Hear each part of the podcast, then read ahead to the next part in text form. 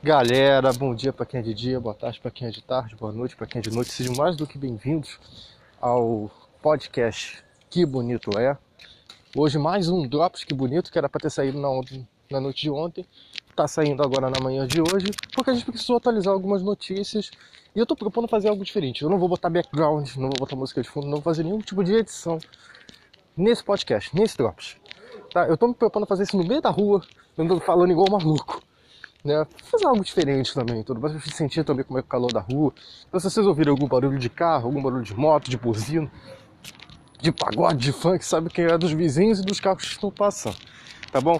Vamos aproveitar para esses últimos 4 minutos e 15 segundos que nós temos aqui para falar de coisas que irão acontecer com frequência quando se trata de seleção brasileira.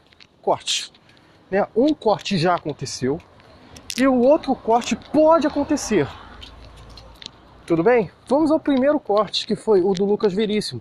Zagueiro que estava no Santos, jogou pelo Benfica e teve uma lesão aí na última rodada do, do português contra o Vitória de Guimarães, né? Benfica esse que é comandado pelo ex-técnico do Flamengo, Jorge Jesus.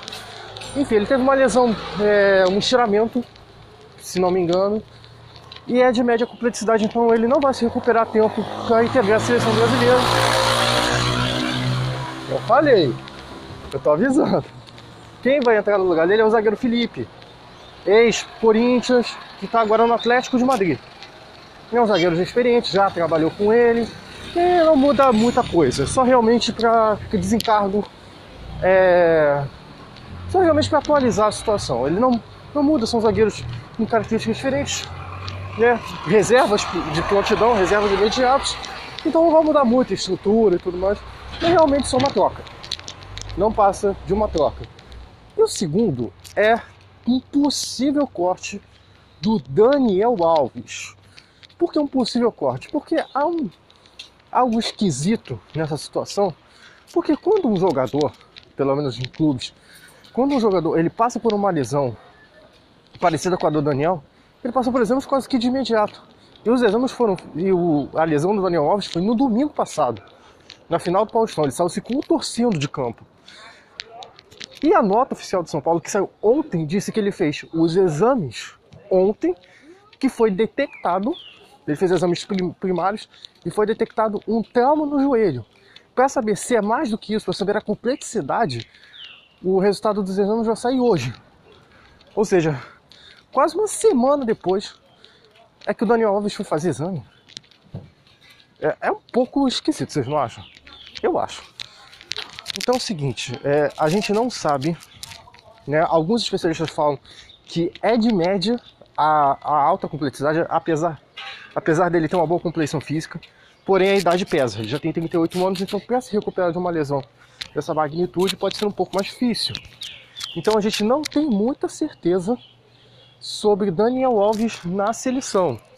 Se for um, uma lesão que ele possa se recuperar a tempo, até mesmo para jogar o, a final do Paulista e, consequentemente, os jogos contra a Copa América, é, seria bom, até, entre aspas.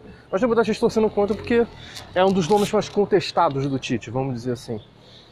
Então, é, a pergunta que fica: caso Daniel Alves seja cortado, quem entra no lugar?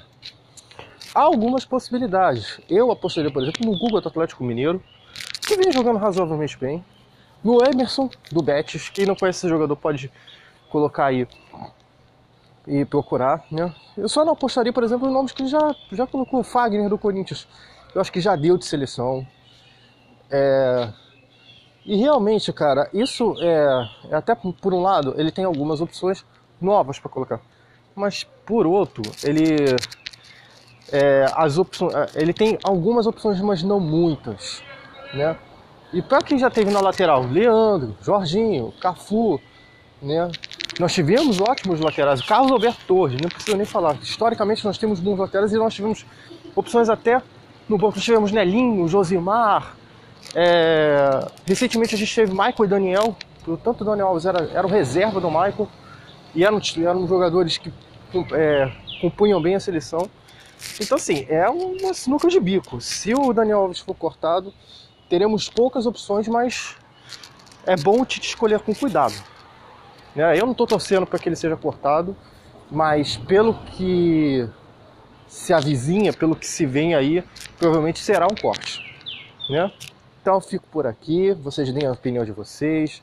É, siga a gente no Twitter, é quebonito12 e fortaleça a gente com pitch, pode mandar reclamações, sugestões lá no nosso e-mail, que é o quebonitoepodcast.com. Ok? Obrigado a vocês e até!